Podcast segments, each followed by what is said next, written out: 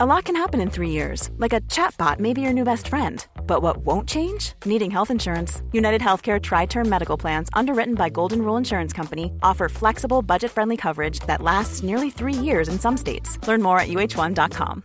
Hey, I'm Ryan Reynolds. At Mint Mobile, we like to do the opposite of what Big Wireless does. They charge you a lot, we charge you a little. So naturally, when they announced they'd be raising their prices due to inflation, we decided to deflate our prices due to not hating you. That's right. We're cutting the price of Mint Unlimited from $30 a month to just $15 a month. Give it a try at mintmobile.com slash switch. $45 upfront for three months plus taxes and fees. Promote for new customers for limited time. Unlimited more than 40 gigabytes per month. Slows. Full terms at mintmobile.com. There's never been a faster or easier way to start your weight loss journey than with PlushCare. PlushCare accepts most insurance plans and gives you online access to board-certified physicians who can prescribe FDA-approved weight loss medications like Wigovi and Zepbound for those who qualify. Take charge of your health and speak with a board-certified physician about a weight loss plan that's right for you. Get started today at plushcare.com slash weight loss. That's plushcare.com slash weight loss. plushcare.com slash weight loss. Of Heathens and Heroes. Spartacus. Er ist wohl einer der bekanntesten Sklaven der Geschichte und zweifellos der bekannteste Gladiator aller Zeiten. Spartacus. Bis heute ist er ein Symbol für Auflehnung und Widerstand. Jemand, der aus der Knechtschaft ausbrach, um sich seine Freiheit zu erkämpfen. Auch politische Kräfte haben ihn deshalb immer wieder instrumentalisiert. Doch, was steckt wirklich dahinter?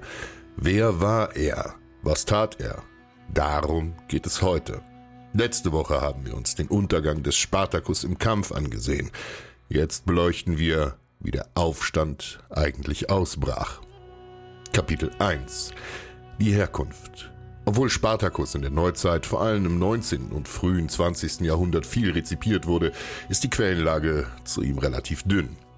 Ironischerweise wissen wir sehr wenig über ihn und sein Leben, obwohl er die Republik erzittern ließ. Schon eine ganz simple Frage wirft Rätsel auf. Wo kam der Mann her? Der römische Historiker Appian schreibt, er war von Geburt an Thraker. Thrakien war eine Landschaft in Osteuropa. Es lag hauptsächlich auf dem Gebiet des heutigen Bulgarien, daneben noch in Griechenland und der Türkei. Der europäische Teil der Türkei heißt nach ihnen bis heute Ostthrakien. Auf diesem Gebiet liegt beispielsweise Istanbul heute. In Thrakien lebte ein Volk, das, wer hätte es gedacht, als Thraker bezeichnet wurde. Sie waren von ihren Nachbarn gefürchtete Krieger, denn sie schwangen elendslange, gekrümmte Breitschwerter.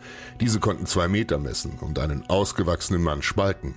Möglicherweise stammte Spartacus wirklich aus diesem Gebiet. Das würde im Rahmen der historischen Ereignisse durchaus Sinn ergeben.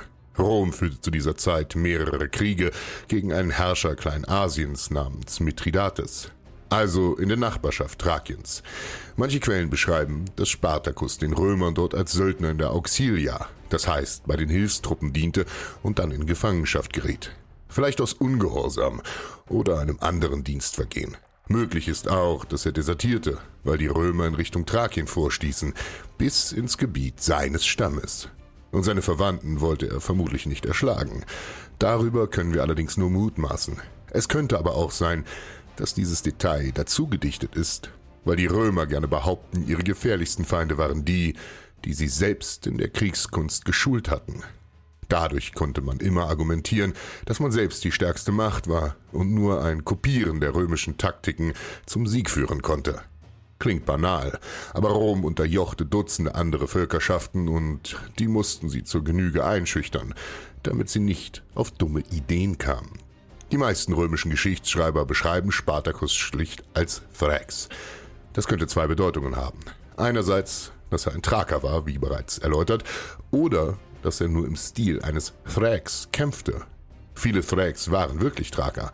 Es ist also wahrscheinlich, aber keineswegs bewiesen, dass Spartacus von dort stammte. Wir wissen auch nicht mit Sicherheit, ob Spartacus sein echter Name war oder der Rufname, den ihm seine Besitzer gaben. Spartacus war im ganzen Schwarzmeergebiet ein verbreiteter Name. Sein Geburtsjahr kann man nur schätzen. Es liegt irgendwo grob um das Jahr 110 vor Christus. Kurz zusammengefasst. Wir wissen nicht, wie er zum Gladiator wurde. Vielleicht war er ein Krimineller oder wurde zur Gladiatur verurteilt. Vielleicht war er ein Kriegsgefangener. Vielleicht eben auch ein meuternder Söldner. All das sind nur Spekulationen. Ihr seht, die Anfänge des Mannes sind ein Rätsel. Auf jeden Fall kam er in Ketten auf die italienische Halbinsel, nicht nach Rom direkt, auch wenn man das gern geglaubt hätte. Er wurde nach Capua verkauft. Capua war eine blühende Stadt in Süditalien, ganz in der Nähe von Neapolis, dem heutigen Neapel. Neapolis ist übrigens griechisch und heißt einfach neue Stadt. Wie ihr wisst, hatten die Griechen große Teile des fruchtbaren Süditalien kolonisiert. Capua war schon vor Spartacus Zeiten in den Geschichtsbüchern gestanden, denn es spielte eine große Rolle im Krieg gegen Hannibal, etwa 150 Jahre zuvor. Capua stellte einen wichtigen Bundesgenossen der Römer dar und wurde von den Karthagern zum Abfall bewegt. Eine bewegte Vergangenheit also, doch der Schrecken, der von Capua ausgehen sollte, setzte gerade erst Fuß ins römische Land. Spartacus wurde in die Gladiatorenschule eines gewissen Gnaeus Lentulus Badiatus verkauft, manchmal auch Vatia genannt. Badiatus war für seine harte Hand im Umgang mit seinen Sklaven berüchtigt. Dort wurde er geschult, um das römische Publikum auf dem Sand zu begeistern. Aus irgendeinem Grund aber probte er den Aufstand.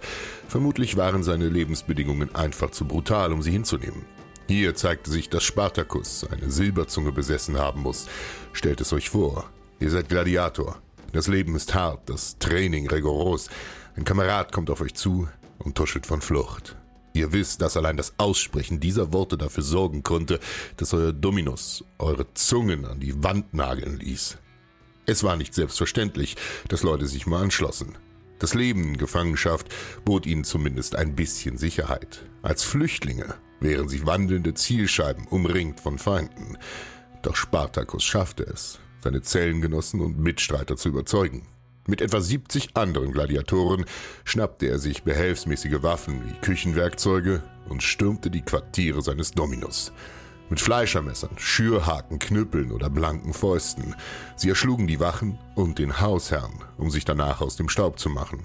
Hören wir uns kurz an, was der Geschichtsschreiber Appian dazu schrieb. Der Aufstand der Gladiatoren um die Verheerung Italiens, die bei den meisten Autoren den Namen Spartakuskrieg führt, entwickelte sich aus folgendem Anlass.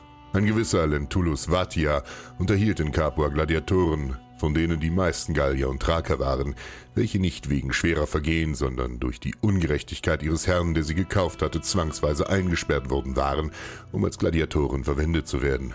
Von ihnen beschlossen 200 auszureißen, aber da die Sache verraten wurde, gelang es nur 78, aus einer Küche Messer und Bratspieße an sich zu nehmen und zu entfliehen.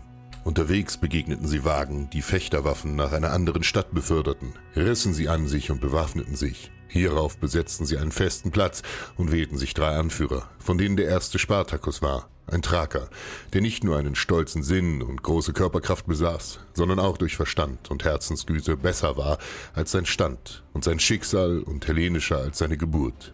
Zuerst schlugen sie die Leute, die von Capua aus gegen sie ausgesandt wurden, in die Flucht, bekamen so viele Kriegswaffen in die Hand und wechselten sie mit Freuden gegen die Gladiatorenwaffen aus, die sie als entehrend und barbarisch wegwarfen. Badiatus wird hier also zum Sündenbock. Seine übertrieben schlechte Behandlung seiner Kämpfer entfesselt schlussendlich den riesigen Aufstand. Kapitel 2 On the Run Dass so etwas passierte, war gar nicht ungewöhnlich. Sklaven brachen andauernd aus ihren Haushalten aus. Die Gründe dafür sind meist der Freiheitsdrang oder eine zu strenge Handhabung durch den Herrn. Oft konnten Menschen mit dem Dasein als Sklave an sich sogar ihren Frieden machen wenn die Aussicht auf Freilassung vorhanden und die Behandlung halbwegs human war.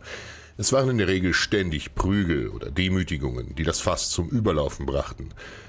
Der ältere Cato erzählt uns in seinen Werken ganz unverblümt, dass manche Domini die Sklaven für die geringste Verfehlung auspeitschen ließen. Ähnlich dürfte sich auch dieser Badiatus verhalten haben. In Rom allein lebten zu Spartacus Lebzeiten Zehntausende Sklaven. Etwa 100 Jahre zuvor, in den Kriegen gegen Griechenland und Makedonien, waren gewaltige Scharen an Menschenmaterial nach Italien verschleppt worden. Diese Manpower wurde dringend gebraucht, denn die römische Gesellschaft veränderte sich. Immer mehr Kleinbauern verarmten. Einzelgehöfte wichen Großbetrieben, den sogenannten Latifundien. Auf diesen Latifundien arbeiteten keine freien Menschen, sondern Sklaven. Sie waren einfach weitaus billiger und sie genossen keinerlei Rechte. Also musste man sie nicht schonen. Die Sklaven arbeiteten sich hier buchstäblich zu Tode. Die Insel Delos, östlich von Griechenland, galt hier als der Hauptumschlagplatz für den Sklavenhandel. Angeblich wechselten hier am Tag 10.000 Menschen den Besitzer. Entkommene Sklaven versuchten aber nicht immer einen Aufstand, sondern versuchten einfach zu fliehen. Sie rannten weg in die Wälder, in die Berge, irgendwohin, sonderlich weit kamen sie selten. Denn sie hatten in der Regel keine Pferde, kein Geld, keine Verbündeten und häufig ein Zeichen ihres Besitzers in die Haut tätowiert. Ähnlich wie heutzutage Tiere gechippt werden. Wurden die Flüchtigen gefangen, drohten ihnen harte Strafen. Entweder nagelte man sie gleich ans Kreuz oder man gab ihnen nach schweren körperlichen Strafen noch eine zweite Chance. Das Wort Fugitivus wurde ihnen ins Gesicht tätowiert. Das bedeutete Geflüchteter. So waren sie immer und überall erkennbar und konnten einen erneuten Ausbruch vergessen. Eine Flucht war sicherlich nicht einfach, in manchen Sklaventätigkeiten aber schier unmöglich. In den Minen beispielsweise arbeiteten sie in der Regel in Ketten und wurden von bewaffneten Wachen beaufsichtigt. Wer nicht gehorchte, wurde geprügelt oder gleich umgebracht. Sollten Sklaven sich also zu einem Aufstand entschließen, war diesen kein gutes Ende beschieden. Solche Unruhen brachen nur auf lokaler Ebene aus, denn die Sklaven konnten sich untereinander nicht organisieren. Jede Gruppe an Sklaven lebte abgeschottet im Haushalt des eigenen Herrn und hatte keinen regelmäßigen Kontakt zu anderen Sklaven. Schickte man einen Sklaven unbewacht fort, zum Beispiel als Boten oder um Einkäufe zu erledigen, dann kann man sich sicher sein, dass es sich hierbei um einen loyalen und höher stehenden Sklaven handelte, der von einer Flucht nichts hätte. Auch wurden die Sklaven ermutigt, einander zu denunzieren, wenn ein Aufstand in Vorbereitung war. Solche Maulwürfe wurden für ihren Verrat belohnt, beziehungsweise wurden ihnen bei Geheimhaltung mit schweren Strafen gedroht. Ihr erinnert euch bestimmt an das römische Gesetz, das wir euch unlängst erklärt haben. Tötet ein Sklave seinen Dominus, werden alle Sklaven zur Strafe hingerichtet. Kapitel 3 Eine geniale List. Zurück zu den ausgebüxten Gladiatoren. Spartacus und seine Schar raubten Keulen und Dolche von den Leuten auf der Straße, damit konnten sie sich fürs Erste halbwegs bewaffnen. Als die lokalen Beamten mitbekamen, dass ein römischer Bürger samt Haushalt massakriert worden war, schickten sie eine Abfangtruppe durch das Umland. Eine hastig ausgehobene Miliz von etwa 3000 Mann unter einem gewissen Gaius Claudius Glaber. Diese Männer waren kaum trainiert und nur spärlich gedrillt worden. Hier ereignete sich der entscheidende Fehler. Der Fehler Roms, der diesen Aufstand überhaupt zu seiner vollen Größe anschwellen ließ. Man unterschätzte Spartacus. Und zwar dramatisch. Man hätte ihm von Anfang an mit einer numerischen Übermacht und gut ausgebildeten Männern begegnen müssen. So hätte man die Revolte im Keim ersticken können. Glaber verfolgte also Spartacus mit seinen mäßig effektiven Kämpfern und vergaß dabei, dass er nicht nur entlaufene Stallburschen, sondern ausgebildete Profikämpfer zur Strecke bringen sollte. Spartacus und seine Mannen waren durch das römische Heer eingeschüchtert und suchten Unterschlupf am Vesuv. Ja, richtig. Auf dem Vesuv. Auf einem aktiven Vulkan. Dort verschanzten sie sich und erwarteten die Römer.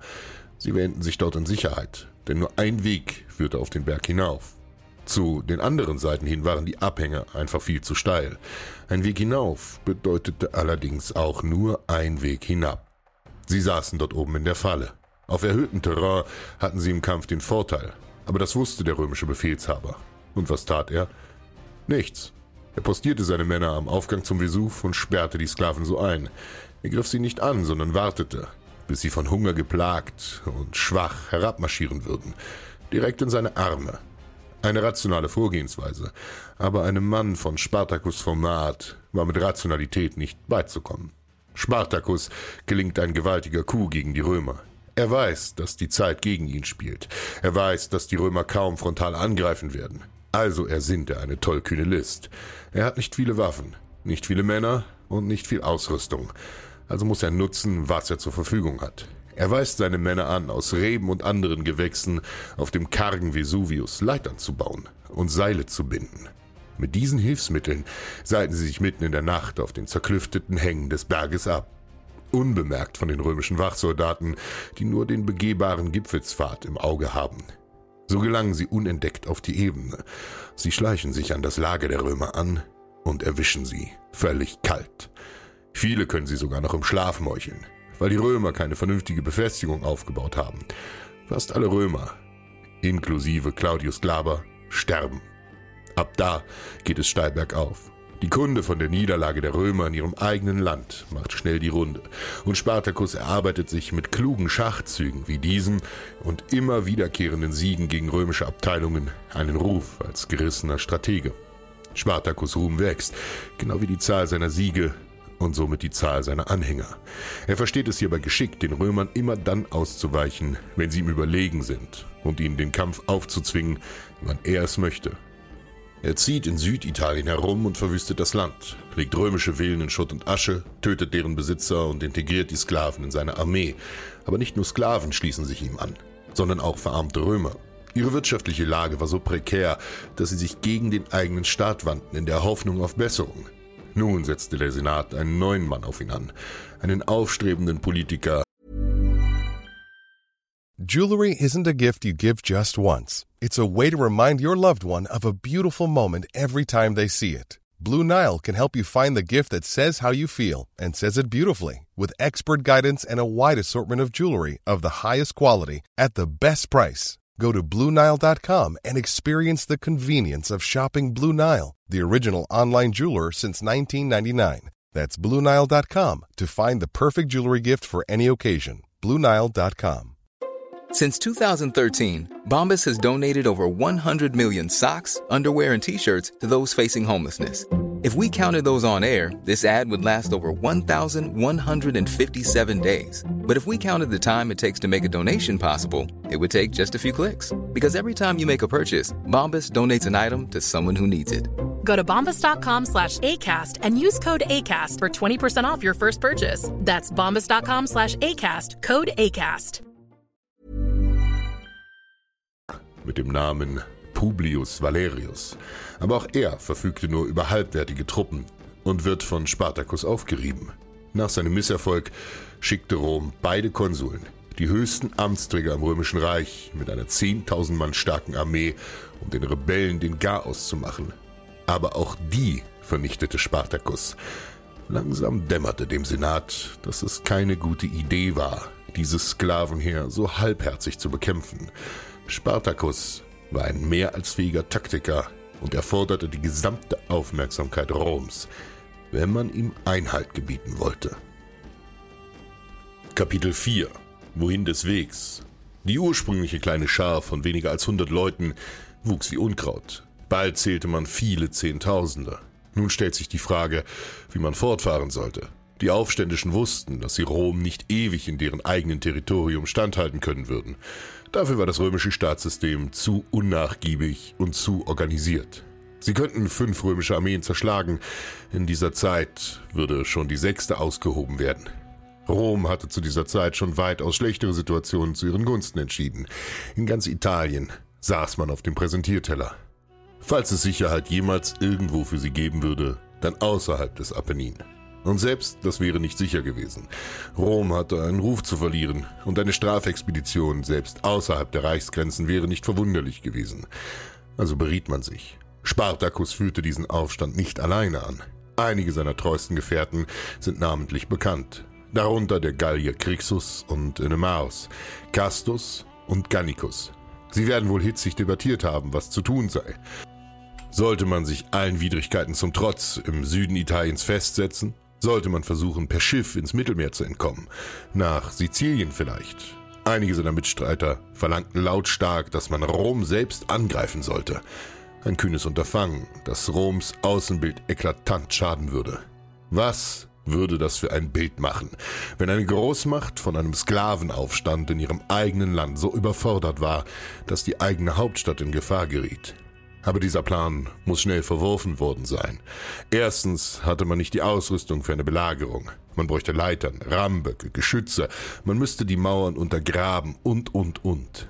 All das fehlte den Aufständischen. Zweitens hätte man nicht die Nachschublinien halten können, um ein so großes Heer vor den Toren Roms zu versorgen. Und drittens hätte man so in der Falle gesessen.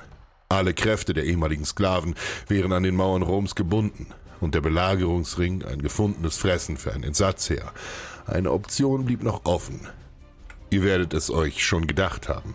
Man könnte doch übers Land aus Italien ziehen, über die Alpen und in alle Richtungen verstreut nach Gallien, Germanien, Illyrien, weit weg von Roms langem Arm.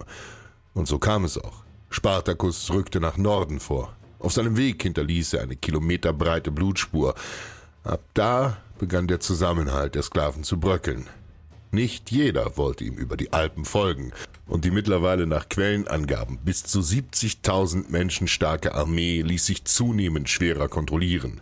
Kleinere Abteilungen spalteten sich vom Hauptheer ab. Sie hatten scheinbar Gefallen gefunden am Marodieren durch Italien.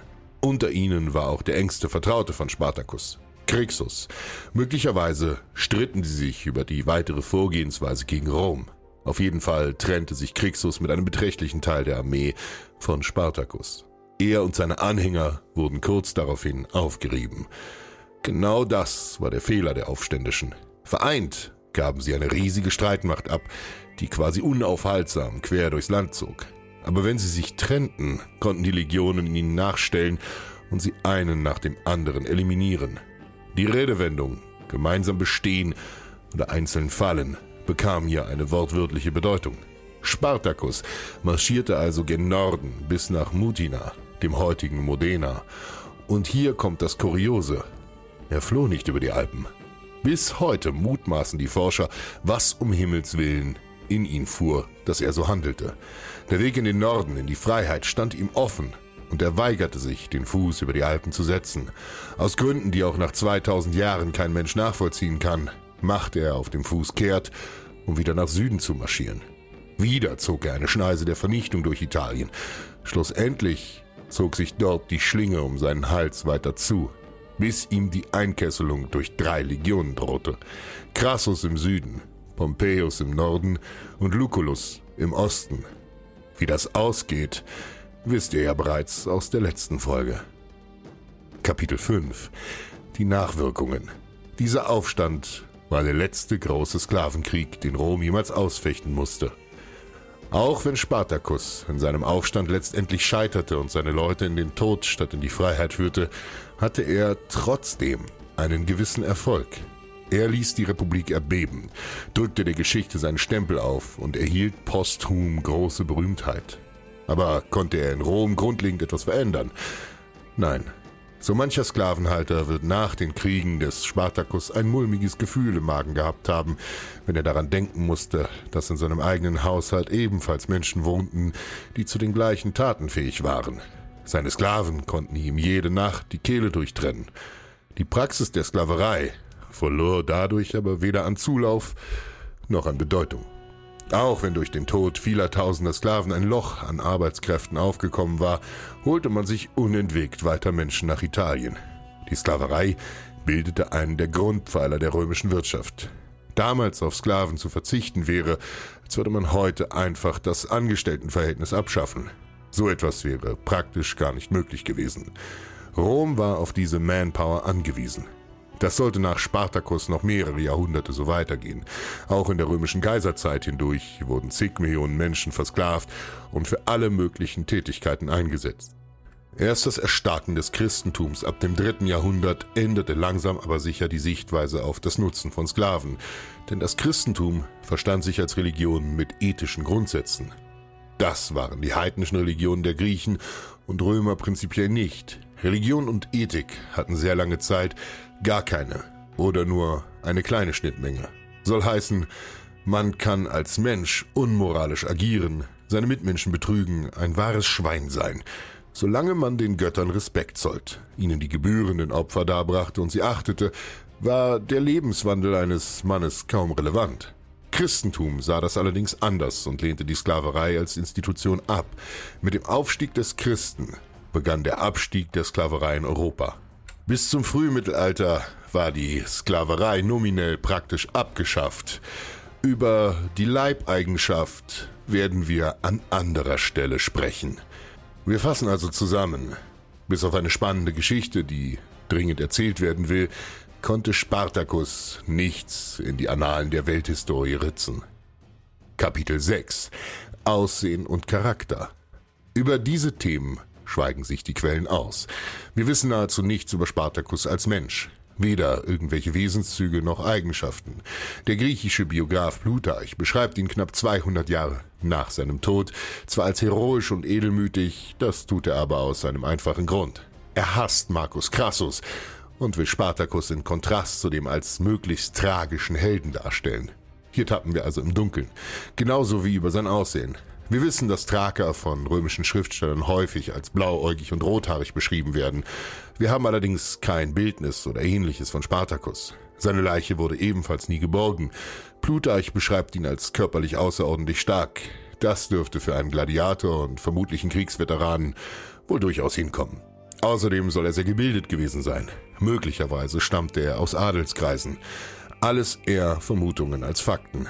Man ist sich in der Wissenschaft nur einer einzigen Fähigkeit von Spartacus bewusst. Er war ein sehr fähiger, geradezu genialer Stratege und ein mordsmäßig guter Organisator. Schon seine Zeitgenossen betonen, wie gut dieser Aufstand durchgeplant war.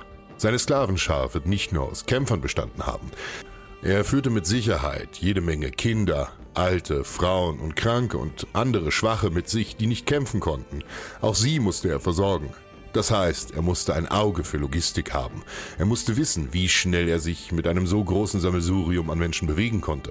Er war zweifellos ein hochintelligenter Mann. Andernfalls hätte er seinen Aufstand nie so lange durchhalten können. Kapitel 7 Eine Ikone wider Willen. Spartacus trieben zwei der menschlichsten Motive an, die man sich nur denken kann. Der Drang nach Freiheit und das Verlangen nach Rache. So ist es keineswegs verwunderlich, dass er immer wieder von politischen Akteuren aufgegriffen wurde. Vor allem die Sozialisten und Kommunisten im 20. Jahrhundert machten ihn zu ihrer Galionsfigur. Der marxistische Spartakusbund ist hierfür ein gutes Beispiel. So nannte sich gegen Ende des Deutschen Kaiserreichs eine Gruppe radikaler Sozialisten, die das Ziel hatte, die globalen Netzwerke des Kapitalismus und des internationalen Imperialismus zu sprengen. Von zwei der bekanntesten Mitgliedern aus dieser Gruppe, Rosa Luxemburg und Karl Liebknecht, Habt ihr bestimmt schon mal gehört. Sie nahmen sich Spartacus als Namenspatron, weil sie ihn als Vorbild sahen. Ein Mann, der sich gegen Repression zur Wehr setzte. Daneben gibt es noch heute Fußballvereine, die seine russische Namensform Spartak im Namen haben. Die Sowjetunion veranstaltet reihenweise Sport- und Militärwettbewerbe unter dem Titel Spartakiaden. Man stilisierte Spartacus gezielt zu einem Proto-Kommunisten, wenn man so will. Einem Kommunisten, bevor es überhaupt die Idee des Kommunismus gab. Man sah in seinem Aufstand den Aufstand eines Klassenkämpfers, der die Ketten der Knechtschaft sprengte. Jemand, der gegen das grausame Establishment der römischen Eliten rebellierte. Man dichtete ihm die Absicht an, soziale Ungerechtigkeit beseitigen und eine egalitäre Gesellschaft schaffen zu wollen. Wie viel ist da dran? Nicht viel. Eigentlich eher gar nichts, um ehrlich zu sein. Es gibt exakt null historische Quellen, die so etwas andeuten, geschweige denn belegen würden. Über die genauen Motive von Spartacus werden wir nie Klarheit haben. Forscher meinen, dass das System von Sklaverei so tief in den Köpfen der damaligen Menschen verankert war, dass Spartacus selbst nie daran dachte, die Sklaverei abzuschaffen. Er hatte ganz einfach nur selbst keine Lust mehr, ein Sklave zu sein. Dieser Gedanke er sei ein gescheiterter Gesellschaftsrevolutionär gewesen, ist schlichtweg falsch. Die These, dass er alle Sklaven aus Gründen der Humanität befreien wollte, ist durchaus weit hergeholt. Es wäre so, als würde man heute das Prinzip von Haustieren anzweifeln. Einen Menschen als lebendiges Werkzeug zu halten, wie manche römischen Autoren es ausdrückten, war Business as usual. Man kann auch nur spekulieren, ob er die sich ihm anschließenden Menschenmassen in seine Armee aufnahm, weil er ihnen ein würdiges Leben ermöglichen wollte, oder einfach nur, weil er sie brauchte, um gegen die Römer bestehen zu können. Soweit wir wissen, waren ihm die anderen Sklaven in Italien, im ganzen restlichen römischen Reich vielleicht auch vollkommen egal, wenn sie keine potenziellen Mitglieder in seiner Armee abgeben konnten. Um es kurz zusammenzufassen, Spartacus ist kein Einzelfall. Er reiht sich in eine ganze Riege von historischen Figuren, denen viele Jahrhunderte nach ihrem Tod ein Heldenkostüm übergestülpt wurde. Ob er nun wirklich einer war oder nur ein fähiger Aufständischer, nun, wir werden es nie mit Sicherheit erfahren, weil für so ein Urteil viel zu wenig über ihn geschrieben wurde. Allgemein gibt es in der griechischen und römischen Antike kaum eine Entwicklung, die man tatsächlich als Revolution im heutigen Sinne bezeichnen konnte. Das meiste waren eher Reformen. Was ist der Unterschied? Eine Revolution geht von unten nach oben, eine Reform von oben nach unten. Eine Reform behält die grundsätzlichen Rahmenbedingungen bei. Der Autor Nick Fields ging so weit zu sagen, dass Spartacus den Tod besiegte und zu einem Mythos wurde. Damit hat er nicht ganz Unrecht und wirft auch eine Herausforderung in die Forschung über Spartacus auf.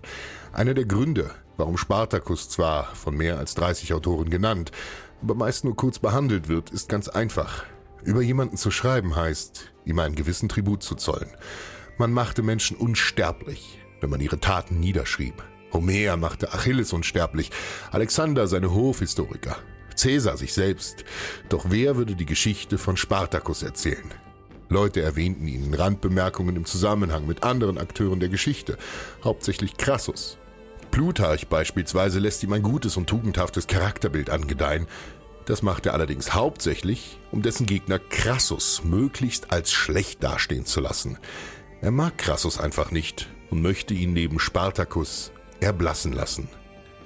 Doch trotz des Scheiterns und der rätselhaften Motive blieb der aufständische Gladiator immer im Gedächtnis der Menschheit.